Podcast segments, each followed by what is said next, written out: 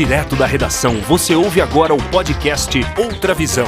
Apresentação: Paulo Cunha.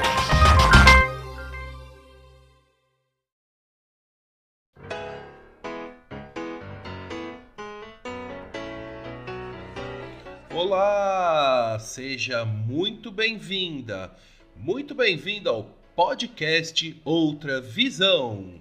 Eu sou Paulo Cunha, o Paulão, e falo da redação da Outra Visão em Belo Horizonte.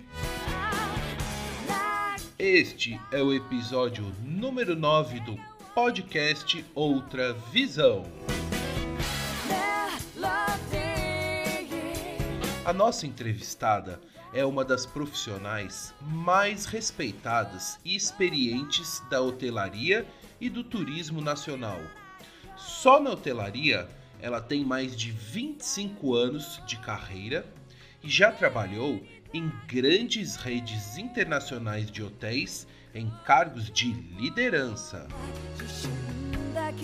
Mestre e doutora em comunicação pela Universidade de São Paulo, a USP, com pós-doutorado em turismo na Universidade Federal do Paraná.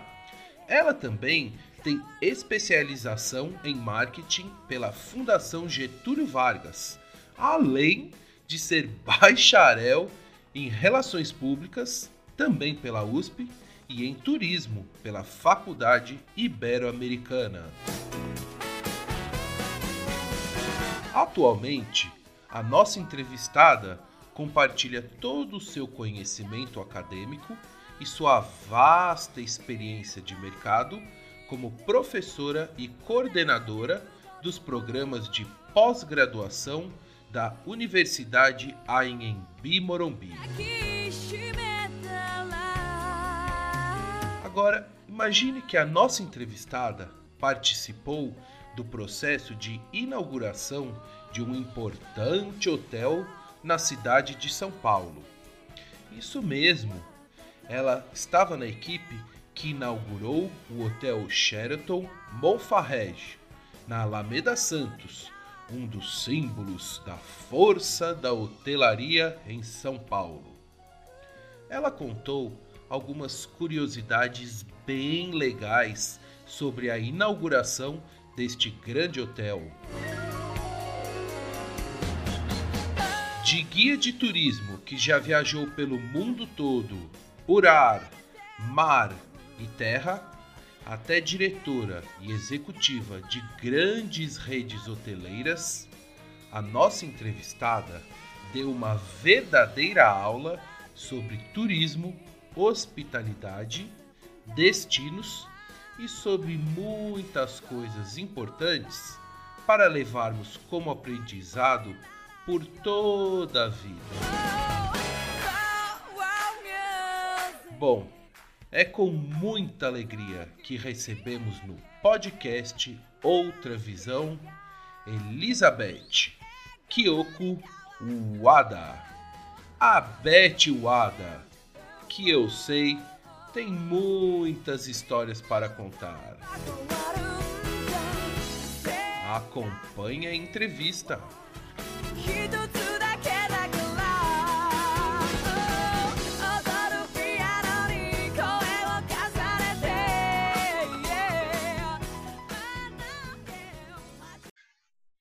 Seja muito bem-vinda ao podcast Outra Visão, Elizabeth Kyoko Wada. Beth Wada, tudo bem com você, Beth?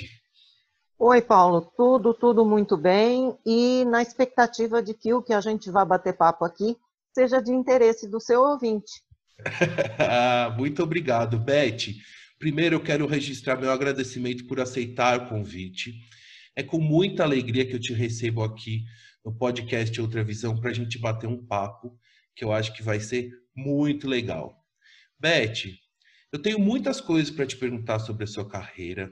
Eu sei que você tem uma grande experiência na, na, na hotelaria, também na, na área acadêmica, mas eu quero começar a nossa conversa sabe, é, querendo saber de você como que foi participar do projeto, de todo o processo de inauguração do Hotel Sheraton Monfarrege, em São Paulo, que acredito que foi na década de 80. É, esse hotel é, foi um dos símbolos, né? É um dos símbolos da hotelaria em São Paulo. Como é que foi viver essa experiência, Beth? Paulo, essa experiência ela é, é marcante e interessante porque eu diria que é um dos projetos da chamada hotelaria tradicional. É, o que é uma hotelaria tradicional? É aquela que a própria companhia hoteleira ou um investidor é, se propunha a colocar um edifício para transformá-lo uh, em hotel. No caso do Mofarrege, que leva, independentemente da bandeira, sempre este nome no edifício, porque depois da Sheraton já passaram outras grandes companhias hoteleiras, mas sim continua sendo um ícone na cidade de São Paulo. É, o que, que acontece? No meu caso, é um, foi um privilégio muito grande que a obra, né, o final da obra, que foi o momento em que a equipe da Sheraton chegou para assumir a hotela, a, os serviços hoteleiros né, daquele edifício, que o, o, edifício me fosse mostrado pelo próprio senhor Nassib Mofarrege. É, acredito que você ter o privilégio né, de, do investidor te mostrar certos detalhes e até alguns bastante divertidos no fundo, né, porque é, são aqueles detalhes que é, foi quem mandou fazer, foi quem decidiu né, que está te contando. Não é uma coisa assim que venha de segundas, terceiras fontes. Então, por exemplo, aquele edifício, ele originalmente tinha sido pensado para ser uma torre de escritórios. E aí, o que, que acontece? Em toda comunidade étnica é, ou de imigração, é, tal, existe uma pequena, é, chamemos assim, é, concorrência saudável, no sentido de quem contribui mais para o local que lhe deu abrigo, vida, carreira, fortuna. E à época tinha sido recém-inaugurado o Hotel Maxud Plaza, que é outro ícone da hotelaria em São Paulo. Resulta que Maxud e Monfarrege são da mesma comunidade. Então, o senhor Monfarrege falou assim, puxa, se o Maxud tem um hotel, eu também quero um. Nisso, a, a, a estrutura do então previsto edifício comercial estava já, quer dizer, os subsolos prontos e ia subir o prédio a partir do térreo. A partir do térreo, o projeto foi alterado para um hotel. Então, fica aqui né, registrada assim, a, a questão ou o primeiro desafio desse prédio, porque em áreas de subsolo, em geral, a gente acomoda a parte pesada da operação hoteleira. Então, todas as grandes máquinas, eventualmente toda a cozinha montada. E não era feito para isso. Era garagem, era, enfim. E, e, houve, então, claro, uma adaptação para tudo isso, mas essa parte estrutural já estava pronta. O senhor Mofarrege também, outra curiosidade bem bonitinha, é que ele dizia que odiava televisão de hotel à época. É, por quê? Porque diz que cada hóspede chegava e mexia naqueles botõezinhos, sabe, da televisão, e deixava tudo desregulado. O próximo que entrava tinha que fazer tudo outra vez, ou e a televisão é diferente da que a pessoa está acostumada, etc. Então ele resolveu fabricar suas, seus próprios televisores. O que hoje é uma parte do centro de convenções é, ali do Mofarrege era a oficina para montagem de televisores. Então, ele era tão, à época, é, digamos assim, ousado, que ele trouxe peças do mundo inteiro. Então, se ele achasse que a peça alemã era melhor naquilo, ele trouxe. É, do Japão, ele trouxe. E mandou fazer umas belas caixas de madeira revestidas de couro e montar a televisão ali dentro. É, então, são curiosidades e também, às vezes, os jovens hoteleiros não compreendem como é quem bola o hotel, quem paga as contas ou esse primeiro investimento, como pode interferir e influenciar para o bem ou para o mal. Né? Então, essa historinha nós convivemos durante muito tempo com o seguinte: nós tínhamos uma central captadora, só tinha televisão aberta à época, não tinha essa variedade que temos hoje na, na, na é, é, no streaming, etc. Nós tínhamos uma central de captação de sinais uh, das, das, dos canais existentes E aí isso ia via cabo para os apartamentos. A, a pessoa mudava o canal, mas ela não, não, não sintonizava, digamos. Quem controlava isso era é, junto à telefonia do hotel. Então, são curiosidades, Paulo, que a gente só pode ter direto da fonte, sabe? Então, é, o primeiro privilégio uh, foi esse. E muito legal. Qualquer abertura de hotel, e acho que os colegas hoteleiros que eventualmente ouçam o nosso papo vão concordar, é muito diferente você chegar num hotel que já existe é, e de você participar dessa montagem, dessa finalização, é, sabe, e da inauguração, digamos, de um hotel. É sempre um momento super interessante, muito legal. Não interessa qual seja a, o seu título profissional, no fundo, todo mundo tem que participar, porque em, normalmente as equipes ainda são pequenas, né, principalmente quando a gente chega para preparar um hotel para abertura, participar da contratação das primeiras equipes, treinamentos, etc.,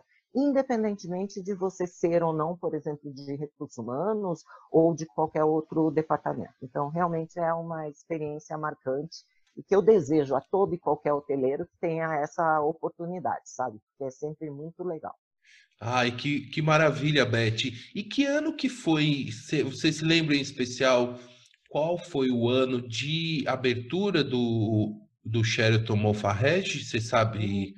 É, 85 para 86 foi esse movimento.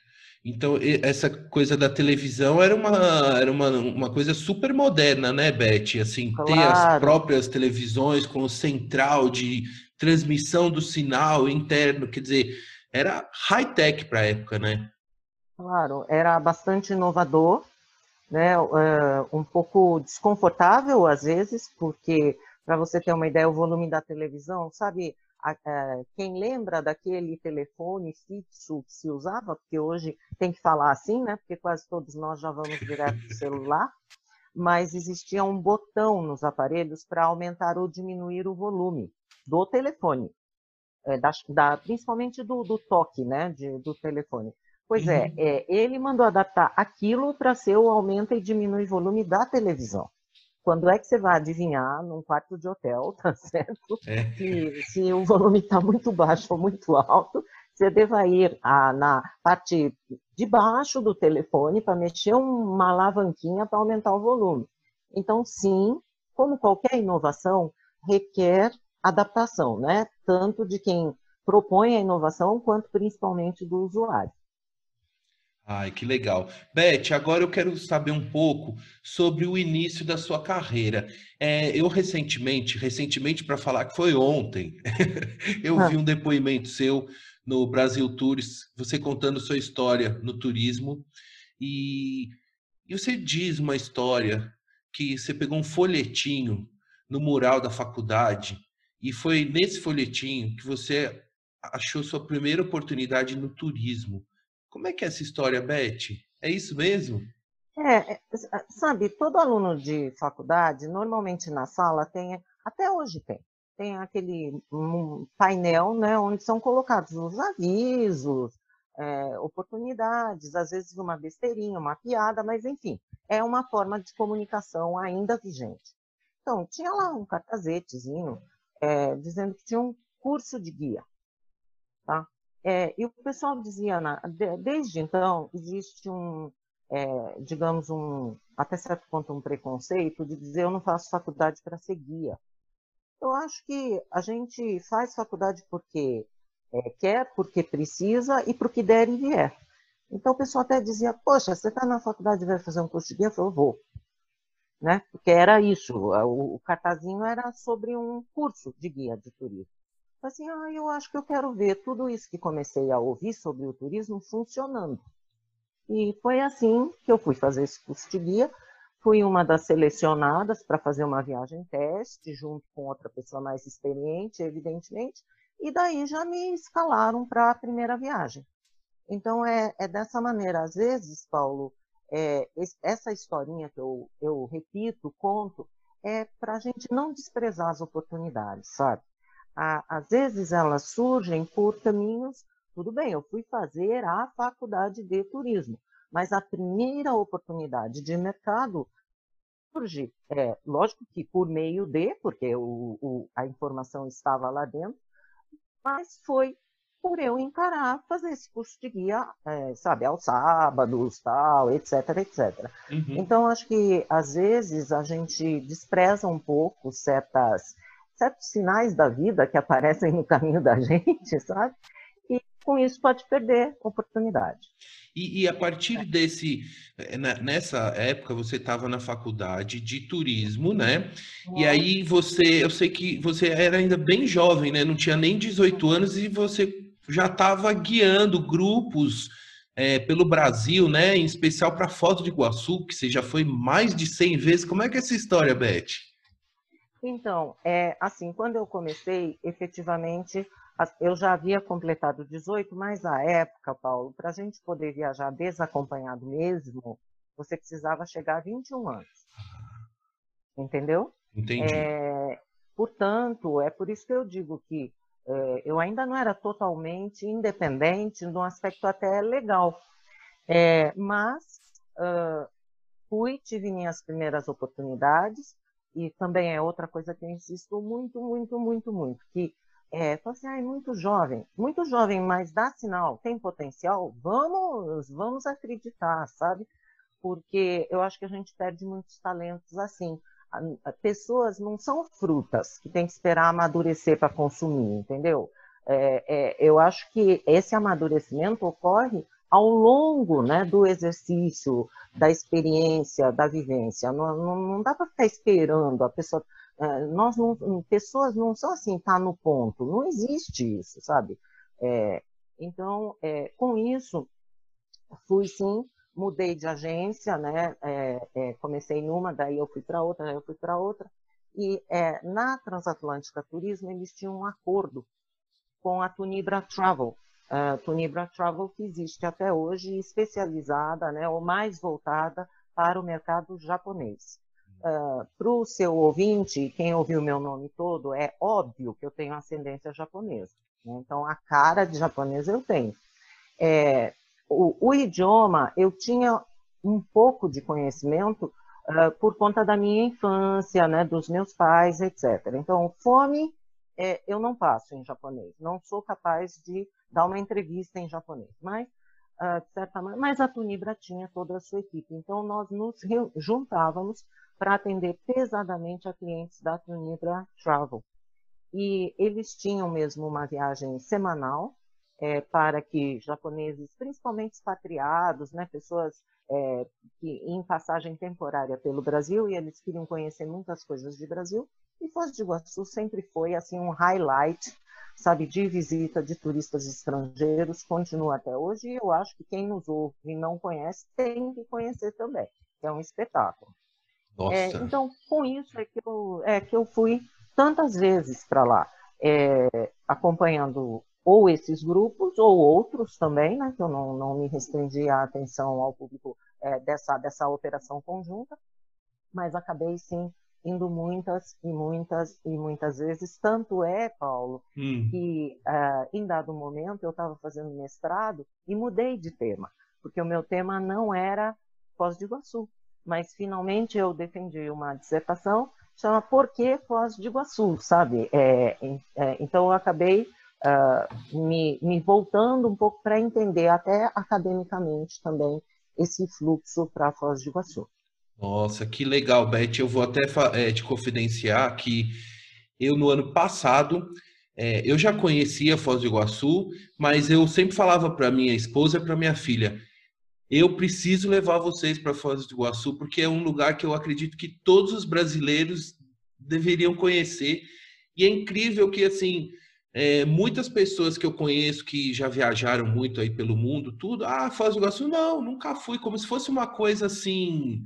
Falei, meu, então você está perdendo tempo, você tem que ir para Foz. As meninas ficaram apaixonadas com Foz do Iguaçu. Eu sou apaixonado, quero voltar lá, é, mas muitas vezes. Mas eu queria saber, Beth, dessa sua relação com Foz do Iguaçu, o que que, por exemplo, mais atraía esse turista é, estrangeiro, em especial japonês? O que que eles mais se encantavam? Assim, claro que as cataratas são maravilhosas, mas era o clima em si. O que que, que, que até nessa no, na sua no seu mestrado, né? O que que você colheu de, de experiências assim? Tá. É, é, é muito assim, lógico, Foz do Iguaçu é um lugar que eu tenho um carinho todo especial, tem várias coisas da, da minha vida, né, que Foz do Iguaçu foi muito importante, mas o turista, ele é assim, é, o turista japonês, em particular, ele gosta desse turismo para contemplar a natureza, coisa que nem todo mundo gosta, não é? é à época, era bastante comum é, os nossos guias locais da empresa de receptivo local iam na frente e eu era a última pessoa para não deixar ninguém para trás e etc.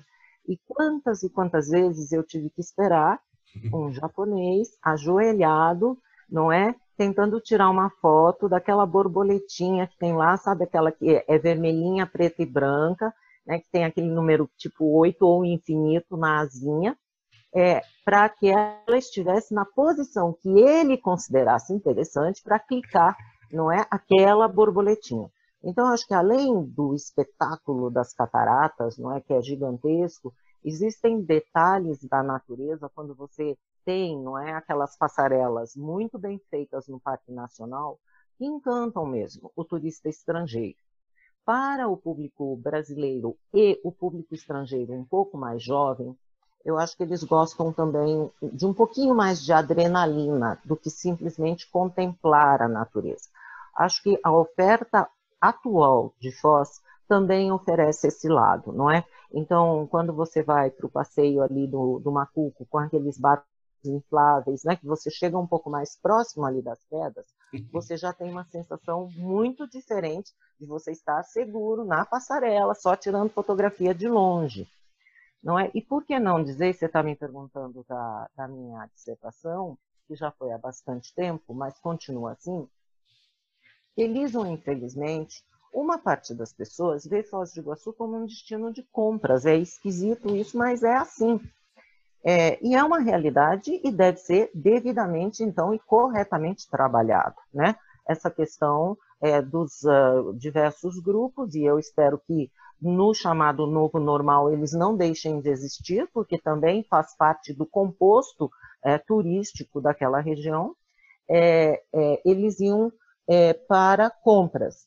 É, o meu questionamento no caso da dissertação era por que raios aquelas pessoas faziam os bate-voltas para fazer compras em Foz e nunca foram devidamente estimulados para conhecer a, par a, parte de recursos naturais, sabe? Porque eu ouvia absurdos, tais uhum. como, não, imagina, as cataratas acabaram quando abriu Itaipu. Não, pelo amor de Deus, né? Quem foi que falou um negócio desses? Então, para o mercado nacional, acho que ainda tem muita é, oportunidade, sabe, de uh, que brasileiros uh, entendam, possam valorizar e possam ter mais interesse mesmo. Você pode fazer suas compras, você pode dedicar a maior parte do tempo às compras, mas, poxa, do lado brasileiro, em uma hora, uma hora e meia, você faz o percurso lindo, né? De Nossa. apreciar. É, eu falo que do lado brasileiro é como ver as cataratas pela janela, né? Porque as cataratas estão, em grande parte, em território argentino mas já é um espetáculo. Então, talvez estimular um equilíbrio maior, sabe, de interesses entre uma coisa e outra, porque já que foi até lá, né? Se não conhece, vá conhecer. Claro, claro. Ah, eu acho que é por aí. Não, é, e assim, como eu te disse, eu sou fã de Foz e, e legal ouvir sua, sua, sua experiência e seu, seu feeling, né, sobre, sobre esse destino que é muito especial e de fato os brasileiros tem que visitar lá e, e, visitar a parte natural, tudo. Aí tem muita coisa para fazer lá na cidade, além de compras e tudo, né? Que, uhum. que faz parte do pacote. Beth, você falou da sua ascendência, né? Japonesa, família japonesa. Eu queria é, saber um pouco dessa sua relação com o Japão. É, você diz que fala um pouquinho de japonês, mas eu sei que o seu pouquinho deve ser assim, deve para deve dar um bom papo também em japonês, Beth. E, e eu queria saber, você já esteve no Japão? É, como é que é a sua relação com o Japão, assim, na, na sua família, é, enfim, sua mãe é viva, ainda fala, você conversa em japonês com ela, como é que é? Paulo, é, orgulhosamente, eu sou uma descendente de japonês, é, de uma família também muito altiva. É, o meu pai já veio adulto do Japão, né, como expatriado, para trabalhar num, numa pequena empresa de importação aqui no, no Brasil. É, isso foi é, após a Segunda Guerra Mundial. Meu pai foi piloto, é, os aviões eram da Marinha Japonesa, então ele viveu a Segunda Guerra Mundial. E quando chegou aqui, Uh, ele foi uh, fazer uma visita. Eles, à época, essas viagens eram feitas de navio, então muitos e muitos dias ele foi visitar uma pessoa, um senhor que ele conheceu nesse percurso do Japão até aqui, é, e uh, foi para uma cidade chamada Lins, no noroeste do estado de São Paulo. Lá, é, além de conhecer outras pessoas, porque você imagina a época, não tinha, não tinha rede social, não tinha um monte de coisas, então quando chegava alguém era assim motivo de reunir pelo menos os líderes da comunidade japonesa local para ouvir as histórias, os relatos, enfim. E assim aconteceu, e nesse meio tempo, meu pai conheceu uma pessoa mais interessante que os anciãos da comunidade japonesa em Lins, que graças a Deus resultou ser minha mãe. Então ele começou a ir com um pouco mais de frequência do que o necessário e habitual para ver os anciãos japoneses para Lins, e assim eles se casaram. Eu sou a primeira filha de quatro. Minha mãe ainda é viva, meu pai já faleceu há 12 anos. É, e uh, nós somos quatro. Os três que me seguem são três caras absurdamente espetaculares, são meus irmãos. E que interessante, Paulo, porque às vezes as influências vêm não por caminhos diretos, é, mas naturalmente elas acabam acontecendo. Então, é, neste momento, é, um dos meus irmãos é almirante da Marinha Brasileira, meu segundo irmão é prático na bacia amazônica, ou seja, vinculado à Marinha Mercante, e o caçulinha é coronel já na reserva da aeronáutica, onde ele foi piloto. Então, perceba que é, houve uma influência muito grande. Quem foi de turismo na família eu ainda não descobri. É, porém, é, aquelas coisas curiosas é que, é, é que o, o, no caso da, da minha mãe, perceba, aí sim é aquela família típica de imigração japonesa, que foi levada para os campos de café na região noroeste, onde eles se instalaram, tá certo? Porém, é, minha avó decidiu é, que os filhos precis, precisavam estudar. Portanto, estar na área rural não, é, não dava condições para isso. Então, foi aí que da, da área rural, né, da região ali de Lins, eles foram para Lins e ela decidiu abrir uma pensão, porque era muito comum que os filhos dessas outras famílias que estavam na área rural precisassem ir para a cidade e não, não tinha onde ficar. Uhum. Então, era muito uma atenção voltada para os filhos dessas famílias né, no, é, japonesas da região.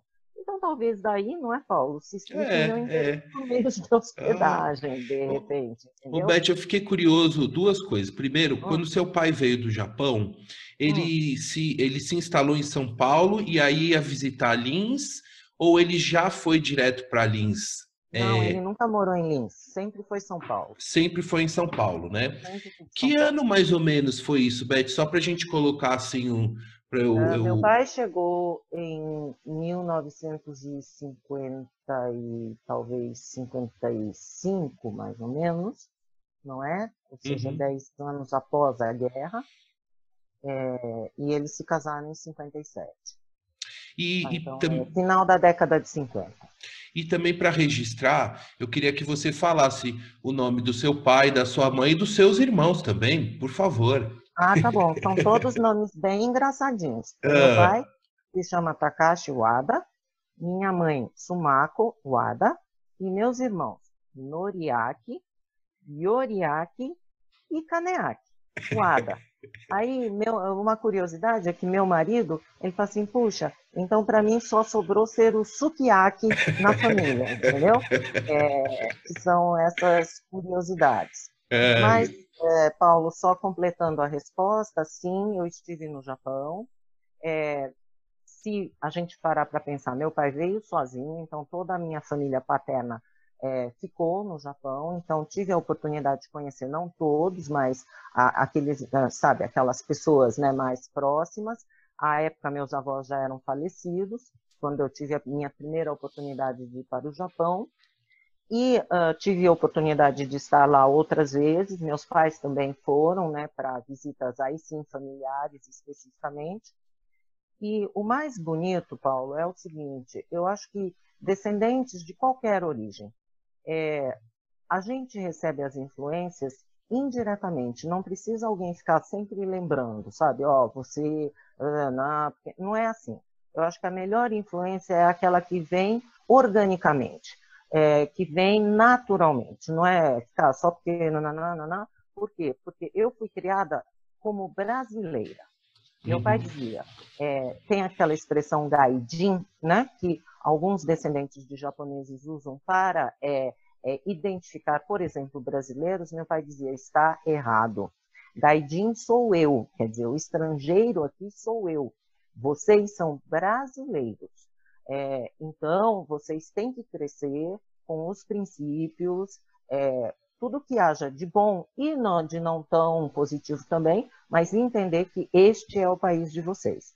E muito legal foi que toda essa influência é, é, penetra nos ossos, né, que eu acho que é mais natural do que alguém ficar fazendo lavagem cerebral na gente, é, aflorou, Paulo, de volta quando eu tive a oportunidade de estudar um pouco mais é, do omotenashi, que foi a palavra-chave é, usada para a campanha de captação das Olimpíadas no Japão, e que é o tal espírito japonês da hospitalidade. Por eu estudar isso, não sozinha, mas com um grupo de alunos na universidade, é, eu fui chamada para o, o, treinar a primeira equipe, ou a equipe de abertura da Japan House, aqui em São Paulo. Né? Japan House é um instituto cultural é, promovido e bancado pelo governo japonês, há três unidades no mundo, uma Japan House em Londres, uma em Los Angeles e outra aqui em São Paulo. E eu tive a honra, o privilégio de ser chamada para treinar a equipe de abertura da Japan House. Por quê? Porque eu sempre falei que aqui a gente pode ter olhinho puxado, cabelinho preto, ou seja, o, biotipo do, do japonês, porém somos brasileiros. E não adianta ficar exigindo é, que a gente faça as reverências com a, as, com a mesma exatidão de um japonês. É, mas sim que a gente precisaria entender melhor né, o que era é, de mais valia para os japoneses. Aí eu fui entrevistada, inclusive, por um diretor da Dentsu, que é a agência é, de publicidade japonesa, né, que tinha o projeto à época para a abertura da Japan House para ser aprovada para esse treinamento. Então foi outra experiência muito legal e e principalmente, Paulo, acho que eu tive a oportunidade até de eu mesma testar essa mescla, sabe, uhum. de culturas. E, e, de ter um espaço de valorização disso, em que eu não tinha que fingir que eu era japonesa, nem fingir que eu era brasileira. É, que essa mistura era o que eles procuravam é, para dar o, talvez o tom correto no, no atendimento ali da Japan House. Ai, que história linda, Beth. E a Japan House lá na Avenida Paulista, certo? Isso, isso, essa mesmo. Sempre muito movimentada, né? Sempre é, com um público muito grande procurando a, a Japan House, que eu já tentei visitar em uma das minhas visitas a São Paulo. Ainda não consegui, porque estava muita fila, tudo, mas eu vou lá, viu, Beth? Eu vou lá porque eu sou fã do Japão, da cultura japonesa e gosto e respeito demais, assim. Beth, posso, posso dar uma, uma dica a você e ao ouvinte? Sim, claro. Ó, quando vocês estiverem em São Paulo, é, Japan House é um espaço diferenciado, porém pequeno, ou seja, não demanda um dia inteiro para fazer a visita, né? Eu acho que o legal é pelo menos deixar um tempinho para tomar um chazinho com bolo, ali que é muito bom. Mas é, a dica é a seguinte: é, por esquisito que pareça, é, vai de carro estaciona, sabe? Que tem um estacionamento. Que aí você, engraçado, você pega um elevador e cai direto lá dentro. Olha só, essa dica. Ó. É, então, porque eu acho que essas coisas que a gente percebe, a gente precisa compartilhar também, sabe? que você sabe que duas vezes que eu tentei ir lá, eu estacionei meu carro no shopping paulista, que é pertinho ali, né? E então a próxima vez eu não, já sei. Não eu já sei onde eu vou estacionar, Beth. Isso, é. No próprio prédio, sabe? Ah, ai, que legal. Beth, agora saindo um pouco do Japão, hum. e eu sei que você, trabalhando na hotelaria, eu sei que morou em várias cidades pelo Brasil e também pelo mundo, né? É, uhum. No Brasil, no Chile, no México. É, Ô Beth, em que lugares você já morou, já trabalhou? Conta para mim um pouquinho dessas sua, suas andanças aí pelo mundo a trabalho, porque depois eu vou perguntar das suas andanças nos eventos e no turismo também. Ah, tá bom. Então, Paulo, é, vamos lembrar que eu trabalhei de guia, então eu não morei, mas eu tive a oportunidade de conhecer, como eu, eu gosto de colocar, por ar, terra e às vezes mar, a América do Sul não é? Porque, uh, como você bem lembrou, eu uh, comecei jovem e então eu aguentava um negócio chamado Circuito Sul-Americano, que eram 29 dias é, de turismo rodoviário pela América do Sul, tá bom? É, hoje em dia, talvez as poucas pessoas topassem uma viagem dessas, né? Até como turistas mesmo, que tem outras alternativas mas a época era muito interessante porque pessoas assim é, da chamada hoje terceira idade que tinham tempo, poder aquisitivo, elas acabavam topando, tá, fazer isso. Era uma viagem assim, sair e tal. É, com isso eu, eu tive a oportunidade realmente de conhecer, sabe, às vezes aqueles cantinhos que você só faz quando está em turismo rodoviário. Quando você vai de aéreo, dificilmente você vai cruzar certas estradas, lugares, etc. Morar mesmo, eu residi em Foz do Iguaçu, no Rio de Janeiro, obviamente na, na, na, cidade de São Paulo, onde eu fiz boa parte da minha vida, Santiago do Chile e México. Com o detalhe de que, enquanto eu vivi em Santiago do Chile, em boa parte do tempo, metade do mês eu passava nos Estados Unidos visitando clientes então eu também tive chance assim de andar bastante, sabe, no, no, nos Estados Unidos. Então foram essas as cidades onde eu tive a oportunidade mesmo de morar, de ter uma vida local, né, de, de conviver, de fazer amigos, enfim, uh, é, e, e, na medida do possível é, contribuir também para é, divulgar, promover cada um desses destinos. E, e, né, e nesses países né, que você morou efetivamente, você também participou do processo de inauguração de importantes hotéis, né, como lá no Chile, né, no, no México, e em São Paulo também, né, Beth, no Meliá WTC. Então, todas essas suas é, experiências em outros países também foram em função de um projeto muito importante que você trabalhou na sua carreira, né? É, no Chile eu, eu tive o papel inverso, né? Porque eu fui, eu fui designada para um hotel é, para participar da equipe que iria preparar a chegada de um novo concorrente. Então, é, é o papel é, um pouco diferente, que também é muito legal. E, e, além de ser muito legal, é relembrar a importância do planejamento, não é, Paulo? Porque tem certas coisas, como talvez aquilo que a gente está vivenciando na atualidade, um vírus, etc., que talvez não sejam tão planejados ou programados assim. Mas, sabendo que vai abrir um concorrente, isso a gente já sabe. É, ficar esperando ele abrir para depois reclamar não adianta. Então, realmente, uma das grandes lições de trabalhar para uma empresa americana, que à época era subsidiária de uma empresa de telecomunicações, era isso era o planejamento, sabe? É você ter a estratégia já definida, cumprir com aquilo que está previsto sabe? Para não chorar depois ou não ficar justificando o injustificável. Né? Ah, por que, que baixou sua ocupação? Ah, é porque abriu um concorrente. Mas você está sabendo que o concorrente vai abrir. Tá? Então, isso foi no Chile. No caso do, do México, é, eu fui para um hotel que essencialmente recebia turismo de lazer, é, porque o México é, ainda é o hub né, de chegada comum, além de, logicamente, Cancún, que tem voo direto e tal, mas muita gente da Europa chegava na cidade do México e, a partir daí, conectava para outros destinos, principalmente de praia, né, no México. É, então, era um hotel muito acostumado a isso, era quase um hotel de trânsito de pessoas para outros destinos mexicanos. Porém, eu tive também é, a satisfação e o privilégio de vivenciar o período de preparação e assinatura do Acordo de Livre Comércio da América do Norte.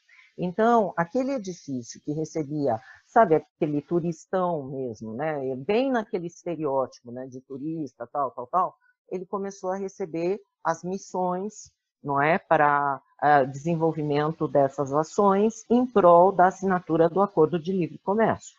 Portanto, como eu vinha de hotéis urbanos, de hotéis uh, para executivos, então um dos papéis também foi de aumentar a participação desse segmento no hotel.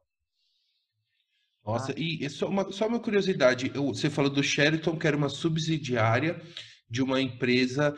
Qual que é a empresa principal? É, é a AT&T? A época, Não. a época que eu trabalhei para a Sheraton, é, nós éramos uma subsidiária da ITT, International Telephone and Telegram. É, e nós éramos o que eles chamavam de Hospitality People of ITT, ou seja, nós éramos o braço é, hospitaleiro da ITT. Oh. E, o, o, e a sua passagem em, também em São Paulo, no, na inauguração do Meliá WTC, que é um, um, super hotel. Você também teve envolvida né, desde o início, né, Beth? Desde o início. É, aí sim, foi ainda até num momento prévio àquele que a gente conversou sobre o Sheraton, né? É, uh, a Amelia assumiu já essa pré-operação antes da, da inauguração do hotel. Eu fui contratada lá. É, Para você ter uma ideia, a gente ainda estacionava no meio do canteiro de obras, sabe? Esse tipo de coisa. E acho que, para além da experiência hoteleira, é, no caso do, do, do projeto ali, de todo o WTC, porque não é só o hotel. Primeiro, é um hotel participando de um complexo de serviços. Isso já é bem legal por si, né? Que é torre de escritório, shopping D&D, o hotel todo num, num, num, complexo que é o complexo WTC. Mas, além disso, Paulo, eu gosto sempre de realçar as questões humanas, as questões de interação com a comunidade local. E no caso deste, é, à época, existia uma comunidade ali no entorno, é, que foi removida, não é, para outra localidade, é, e acho que como ser humano, como cidadã, é, um dos dias que mais me marcou foi o dia em que eu vi a remoção dessas pessoas. É, é, é, é uma, é uma, uma sensação e Uh, entre em potência, do ponto de vista comercial a gente entende o que estava acontecendo, mas como ser humano é, é algo para a gente pensar, sabe? E se pudermos, como cidadãos, fazer algo melhor no futuro, talvez uhum. seja a, a, também algo a pensar. Mas foi uma linda inauguração, um projeto espetacular, é, eu acho que até hoje o WTC também tem um espaço bastante relevante na cidade de São Paulo. E no meu caso também foi muito legal, porque passei a trabalhar para uma empresa espanhola, né, que também era uma outra coisa. Trabalhar para uma empresa espanhola, uma empresa europeia, é, é bem legal. E também sempre ressalto, assim, como é interessante você poder acompanhar a transição de uma empresa familiar para uma empresa de capital aberto, porque é, no período em que eu uh, trabalhei para os hotéis Meliá, eles se converteram, né, da empresa fundadora, eles abriram capital, etc. Então, também são processos, porque é, para o, o jovem hoteleiro que eventualmente nos ouça, Paulo, a hotelaria ela não acontece só da porta do hotel para dentro. Existem N relações, seja com investidores, seja com a comunidade local, é, seja com as famílias dos colaboradores, sabe? Que às vezes a gente vai nos aspectos muito técnicos, né, muito físicos do hotel, é, mas acho que o gestor de hoje e de amanhã, seja com novo normal, meio novo normal, normal como a gente conhecia, é que o hoteleiro ele precisa olhar da porta do hotel para fora também, é, porque há muito aprendizado e para a gente poder ter uma atuação profissional é, interessante, ampla, a gente precisa também, uh, antes de qualquer coisa, é a gente que tem que abrir né, os nossos horizontes, não, não os outros. Tá? Então claro. também essa experiência foi bem legal. Ai, que ótimo ouvir esse relato, Beth. E aí eu tenho uma, uma dúvida aqui, uma curiosidade, na verdade. Você, hum. com tanta experiência na área de hotelaria, quando você vai a um hotel.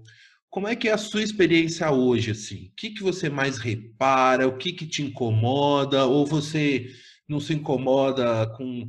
Enfim, como é que é a sua experiência hoje, já fora da, é, do, do, de alguma rede hoteleira? Como é que, como é, que é a sua experiência hoje num hotel, assim? O que, que você repara, por exemplo? Paulo, eu acho que é, numa posição vai é, de ex-hoteleira, é uma posição como ex-fumante, ex-dependente químico, ex qualquer outra coisa. Uh, quero crer que o pior hóspede para um hotel é um outro hoteleiro. É, se for ex-hoteleiro, acho que talvez fique pior ainda. Por quê? Porque, querendo ou não, eu acho que o nosso olhar é treinado já, é, é quase um cacuete da profissão você observar coisas que, eventualmente, um hóspede, ponto, que não, não tivesse esse mesmo background, passasse desapercebido. Então, é claro que chama muita atenção, e antes de qualquer é, coronavírus, a higiene, eu acho que é um ponto, assim, que é meio óbvio, não é, que deva existir, mas é, por conta de busca de rentabilidade, você sabe que no nosso país, especialmente, uma parte da hotelaria se renovou no formato de condotel, é, onde há o, uh, o compromisso vai de uma distribuição mensal, não é para os investidores, uhum. uh, e questões outras, é, houve uma redução muito grande dos quadros na hotelaria. Então, hoje você tem é, um número de colaboradores por unidade habitacional muito pequeno. Então, claro que às vezes escapa, sabe? Não dá para fazer, tirar aquela poeirinha daquele cantinho, né? e isso a gente parece assim automático, sabe? A gente entra e já bate o olho e já sabe.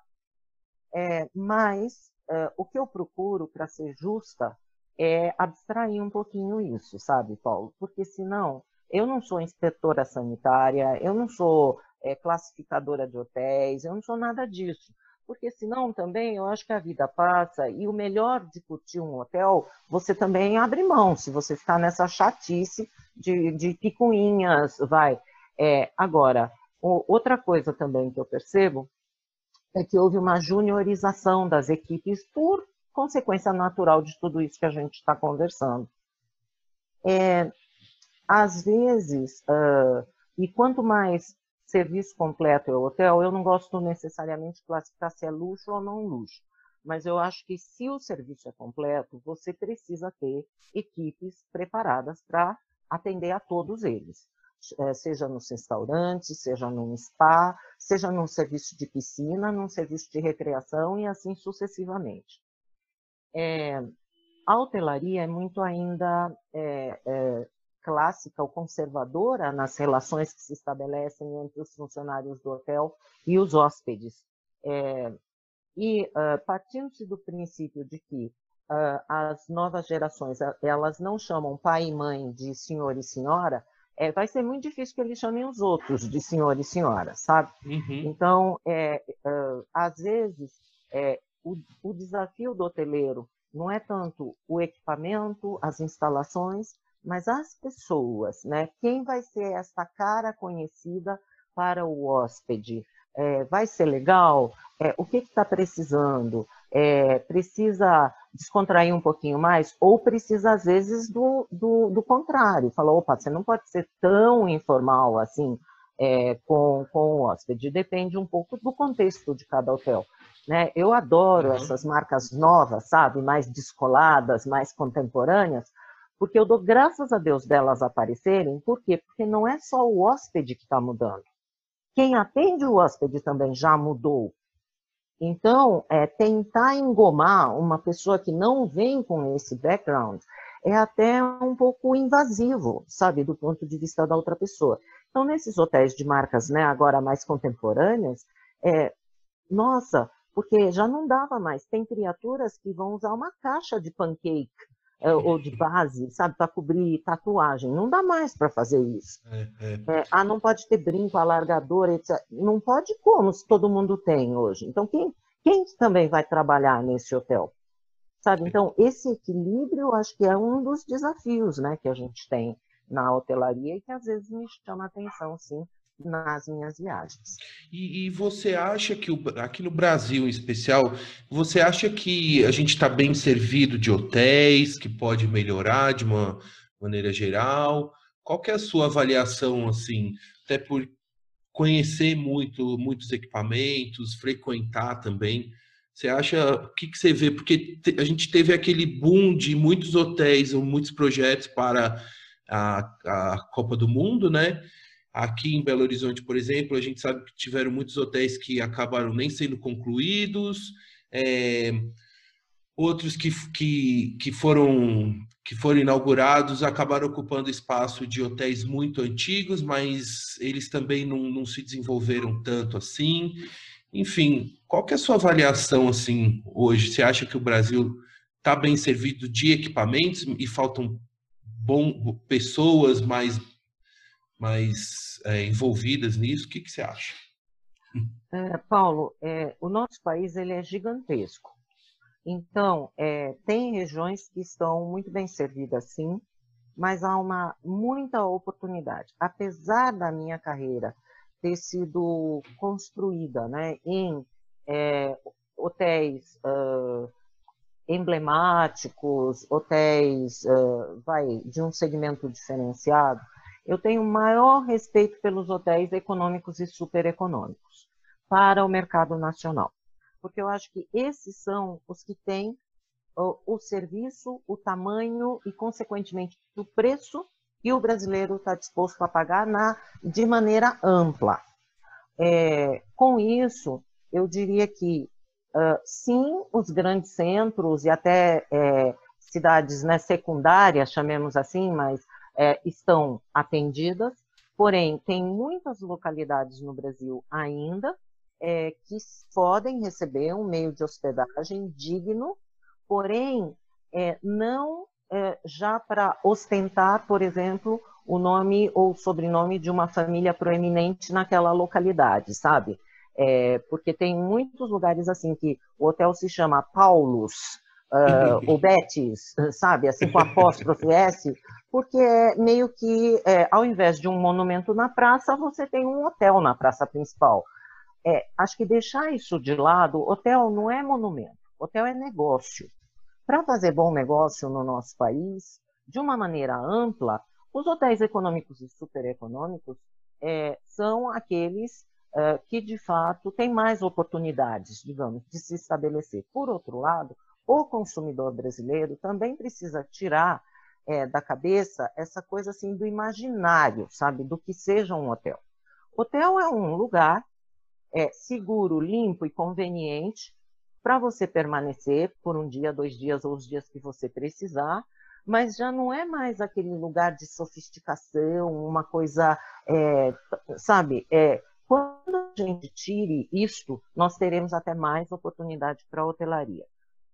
Por outro lado, também, para os eventuais investidores hoteleiros e tal, é, resorts tampouco são produtos de luxo. Resort é resort, que tem uma proposta, né? Eu acho que lá atrás, um dia, isso se chamou Hotel de Lazer, e depois, na, na no aumento da complexidade dos serviços e das instalações, é, passou-se a, a denominação resort.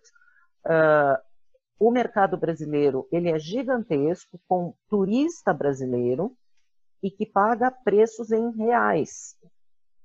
E, portanto, acho que também existe uma oportunidade, até para uma valorização, Paulo, de diversas regiões do país que o brasileiro é, desconhece ou não está na sua lista de prioridades conhecer e que poderiam sim é, viver desse fluxo.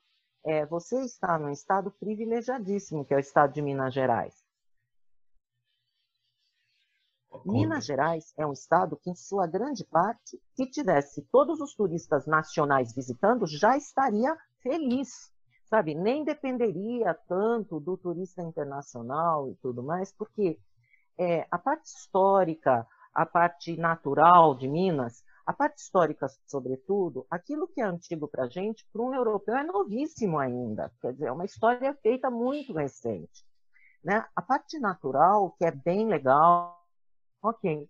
Então, das cidades históricas, que eu acho genial, e eu meio que.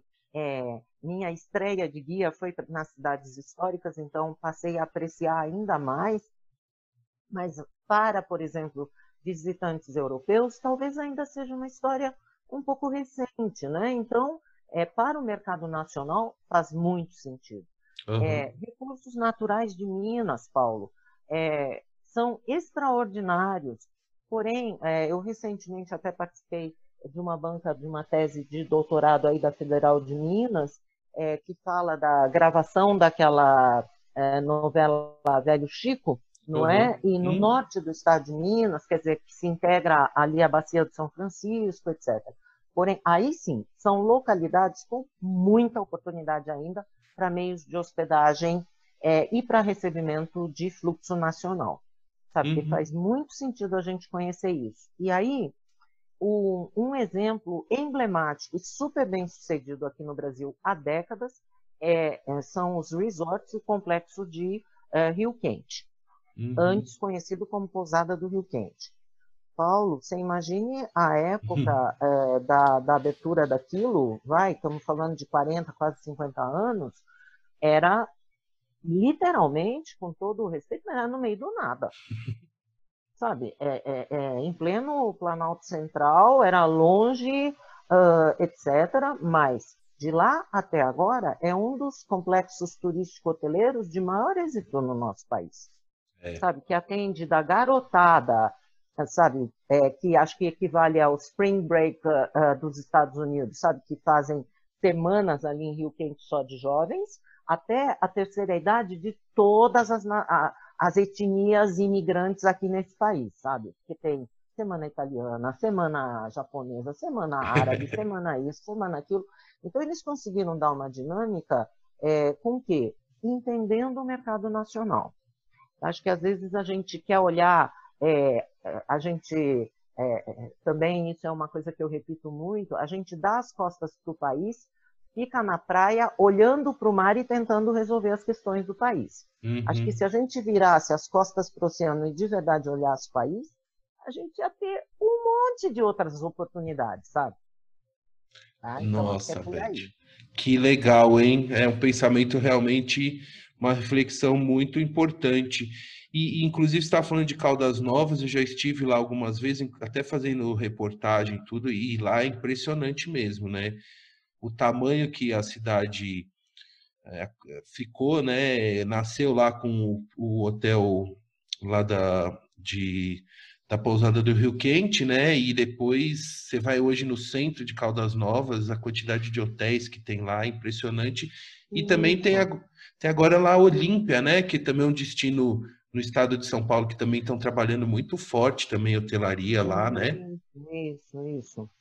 Ah, eu acho que ah, os hotéis, desculpe, Paulo, os hotéis, eles, é, de novo, eles vão muito além do seu papel, sabe, de um estabelecimento de hospedagem, especialmente esses que acabam servindo de núcleo, né, para desenvolvimento é, de, de, uma comunidade, de uma região, é, e por aí vai. Então, acho que sim, é, e especialmente esses é, é, resorts, eles têm essa oportunidade, porque você começa a levar a gente né, para lá e tudo, e dá oportunidade. Olha, desde a doceira, sabe, do artesão, uh, do comércio local, da farmácia, da padaria, do banco, etc. Então, acho que é, é muito importante a gente ter é, noção, enquanto profissionais, seja de turismo ou de hotelaria mais especificamente, do papel que a gente tem, né? de tirar um pouco a cabeça de debaixo da terra e olhar o todo. Exatamente.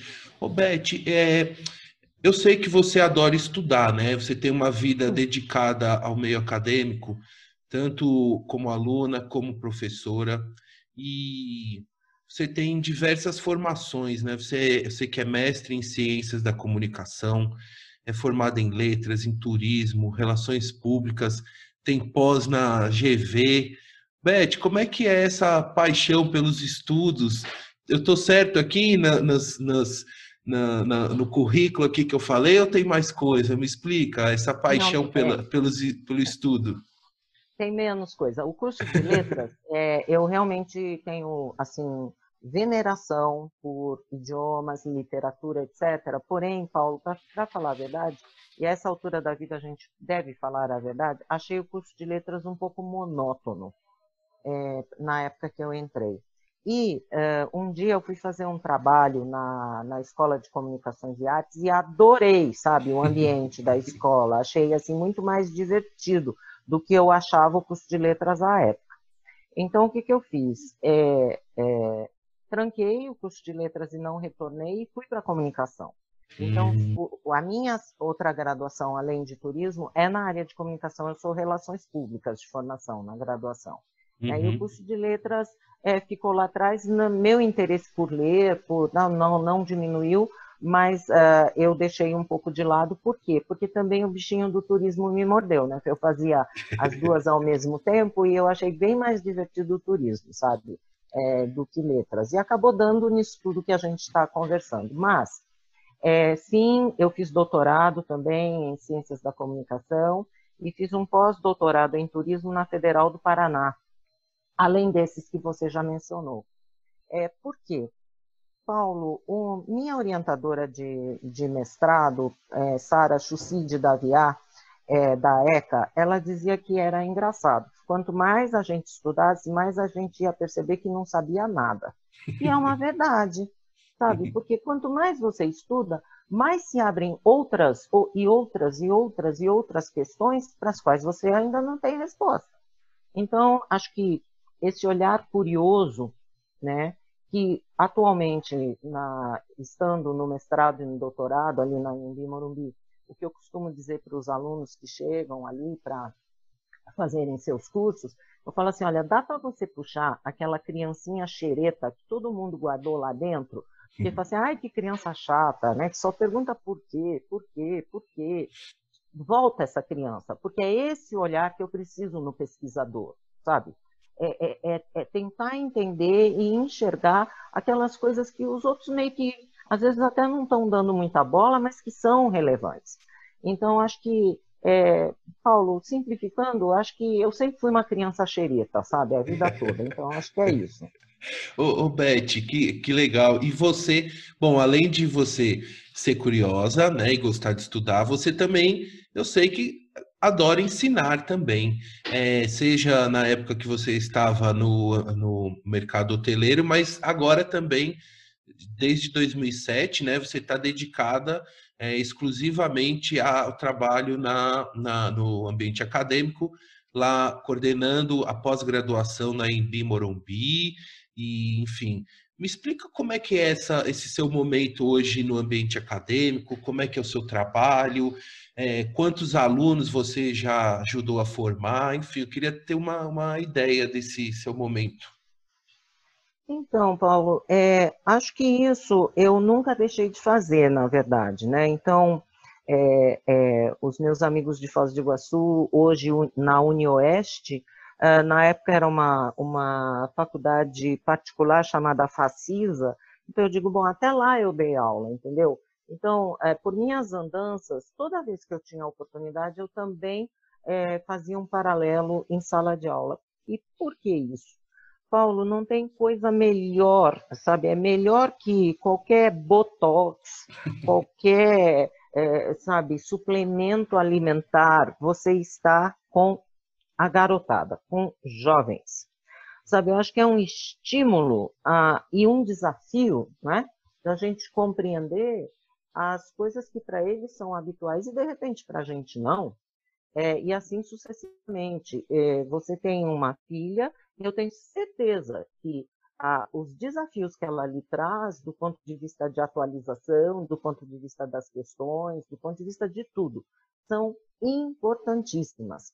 É, o pior que a gente tem para falar é na minha época, porque isso não faz sentido para eles. É, ou assim, a ficha não caiu. Eu falo, olha, dá para parar de falar isso, porque essa garotada não sabe o que é ficha. Né? Eles não, não, não, não, não viveram isso.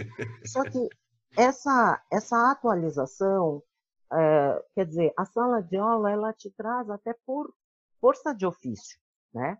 É, e se a gente de longe é, não acompanha essas coisas, eu acho que, puxa vida, sabe? Deve ser muito chato. Não sei porque eu nunca fiz, né, de, esse afastamento. Uhum. Agora, no sentido dos alunos, é encantador, Paulo.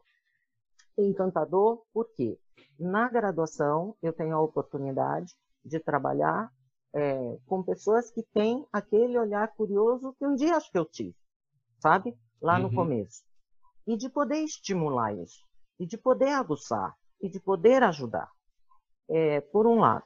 Por outro lado, no mestrado e no doutorado, às vezes são pessoas que tinham já deixado de estudar há anos, há décadas, em um caso ou outro. E você trazê-los de volta é, para esse contexto também é muito legal. E é, desafiá-los no sentido de que eles se superem, sabe? Porque eu digo, o professor, na verdade, ele é backstage. É, os protagonistas são os alunos. E a carreira e a vida e os avanços serão deles, sabe? A gente meio que se satisfaz agora por intermédio deles, mas no fundo acho que a consciência que a gente precisa ter é uhum. que quem vai ter carreira são os alunos da graduação, quem vai ter, eventualmente, uma, uma possibilidade de ascensão na carreira, ou até de partir para uma segunda carreira, são aqueles que estão no mestrado e no doutorado. Então, se a gente entende esse papel de backstage mesmo, sabe, de, de, de suporte e de você meio que uh, tentar cutucar os pontinhos certos das pessoas para elas colocarem o melhor que elas têm de si, é, eu acho que é esse o papel. Eu não tenho as estatísticas, Paulo, de quantos alunos eu já formei. Na graduação, muitos. Graças a Deus, assim, vários deles em papéis bastante relevantes no, no, no mercado, é, é, até os dias de hoje. É, no mestrado, eu já devo ter feito uh, alguma coisa perto de 60 mestres, e eu estou partindo para a formação é, da minha quarta doutora tá? Porque o curso de doutorado é recente na Embi Morumbi. E, e, isso sempre na, é, dos últimos anos, sempre na Embi Morumbi, né? Isso no, é a partir do momento que eu passei a ter dedicação, digamos assim, para a área acadêmica, aí foi na Anhembi Morumbi, casa que é, me acolheu. É, você ter uma ideia, eu dei aula lá quando eu comecei como professora, sabe? Em 81. Olha. É, Daí eu parti para outras coisas e retornei aí, na verdade, em 2007 de vez, né? Eu tinha uma atuação um, pequena anterior na, no próprio programa de hospitalidade, mas de vez eu fiquei a partir de 2007. E, e outra, né, Paulo, é a universidade que está celebrando 50 anos de curso superior de turismo. É, os caras lá é que inventaram o curso superior de turismo, sabe? À época, o professor Gabriel Mário Rodrigues, fundador da Faculdade de Turismo do Morumbi. Que legal. Então, é um prazer, né? Estar tá numa instituição que é meio que a pedra, né? Fundamental disso. Pioneira, né? E é, e é ali na Vila Olímpia, na unidade ali da Vila Olímpia. Ou... É, eu trabalho na, na Vila Olímpia, mas hoje a gente mantém é, curso de turismo, tanto na Vila Olímpia quanto no Campus Moca, atendendo mais o aluno residente do centro para a zona leste de São Paulo. Entendi. Beth, é, o nosso papo está uma delícia. Eu ainda teria muitas perguntas para fazer. Eu tenho mais uma aqui para fazer, que eu não quero tomar mais tempo seu, que é o seguinte, Beth, eu sei que você já viajou muito pelo esse Brasil, pelo mundo inteiro, e continua viajando, né, Beth? Eu sei que com frequência você está rodando o mundo aí, participando de eventos, feiras, congressos, passeando, enfim. Me explica como é que é a sua, a sua, sua agenda aí de, de, de viagens, é, conciliando os congressos e eventos que você participa com as suas viagens de lazer. Eu queria saber um pouco dessa sua experiência como viajante, assim, profissional, assim, de, né? É, que eu sei que você já deu a volta ao mundo, né, Beth, viajando. Me, me, me fala um pouco dessa sua vivência aí de, de viajante. É, o, o itinerário mais maluco que eu já fiz foi é, é, participar de dois eventos numa única semana, sendo um deles em Londres e outro em Hong Kong. aí, aí, realmente eu meio que dei a volta ao mundo né, para atender essas duas coisas, Paulo. O que acontece é o seguinte: o ambiente acadêmico tem muito evento, muito simpósio, muito seminário. Uh, uh, com, obviamente, com essa característica, então, habitualmente, a gente submete um paper, um artigo, um trabalho, ele é avaliado e, em sendo aprovado, a gente tem que ir lá para apresentar. Tá? O tem que ir lá pode ser, assim, uma apresentação de 10 minutos, mas eu reputo que o menos importante é isso, isso é só o pretexto para você estar lá, né? Uhum. O network é muito importante. Então, é, nesses, é, nesses últimos anos que eu tenho mais intensamente uh, participado dos eventos acadêmicos, é, é, eu acabei conhecendo, sabe aqueles caras que você fala, nossa, né, esse livro é muito bom, puxa, esse artigo é super legal, artigo acadêmico, né? E tendo a oportunidade de interagir com eles, trocar ideias, alguns, assim, ter o privilégio da amizade deles e assim sucessivamente. Então, acho que atende ao que lá atrás o, o Martin Vaniski falou em arquitetura de eventos, que quando a gente vai em evento, a gente procura conteúdo, networking e também essas atividades, o entertainment, né, a diversão. Então, acho que uh, os eventos continuam sendo assim, e uh, mesmo hoje sendo híbridos, à distância, etc., mas eu acho que alguns deles eles permanecerão na medida em que o mundo se uh, reorganize para isso, uh, sendo presenciais justamente porque não é só conteúdo, conteúdo, conteúdo, mas uhum. é interagir mais proximamente com as pessoas, é também né, um momento de descontração, um momento de conhecer um atrativo turístico né, durante essa viagem, etc. Então, é bem legal, é diferente dos eventos de mercado, muito diferente, mas, é, de novo, é um aprendizado. No que diz respeito a lazer, Paulo, Uhum. De verdade, meu marido e eu há anos é, já assumimos é, coisas mais próximas que a gente possa fazer de carro. Então, por exemplo, o seu estado é um que a gente adora visitar diferentes localidades, uhum. sabe? E xeretar mesmo, sabe? Aquela cidadezinha, ir no restaurante. Ganhei até é, muda de hora pronovis, sabe? Uhum. No deles, porque eu fui perguntar o que era, etc. É, e realmente, assim, ah, como ele também vem de uma atividade profissional em que ah, anteriormente viajou bastante, ele falou: olha, Beth, vamos conhecer um pouco daquilo que é nosso, sabe, daquilo é, que é. E a gente aproveita, lógico, para descansar, espairecer, dormir, enfim. né? O que eu sempre faço questão, é, eu acho que aí é, é por, por conta dessa minha trajetória, é que o meio de hospedagem sempre tem que ser sabe, muito bem escolhido. Não, não é assim, ah, qualquer um serve. Não, para mim não é qualquer um que sirva, não. Então, é, é, é, só isso, assim, a minha demanda. O restante, vamos que vamos, sabe, um pouco sem programação previamente definida. E eu gosto muito, Paulo, de descobrir, sabe, aquela senhora que faz o docinho no tacho, aquela uhum. bordadeira, nananana, nananana, porque é, são pessoas que às vezes ainda estão um pouco periféricas ao sistema de turismo, mas são valiosíssimas, porque há certos conhecimentos que, se a gente no turismo não ajudar a valorizar, vão se perder até como conhecimento, sabe? Uhum. É, essas práticas e tal. Então, por, é por aí minha vida de turista, tanto é, como participante de eventos, como, é, é, como pessoa e até como, é, como profissional mesmo, assim, business travel, é, o que me leva é de vez em quando uhum. para as reuniões da CAPES em Brasília. Aí é uma viagem a trabalho. Entendi.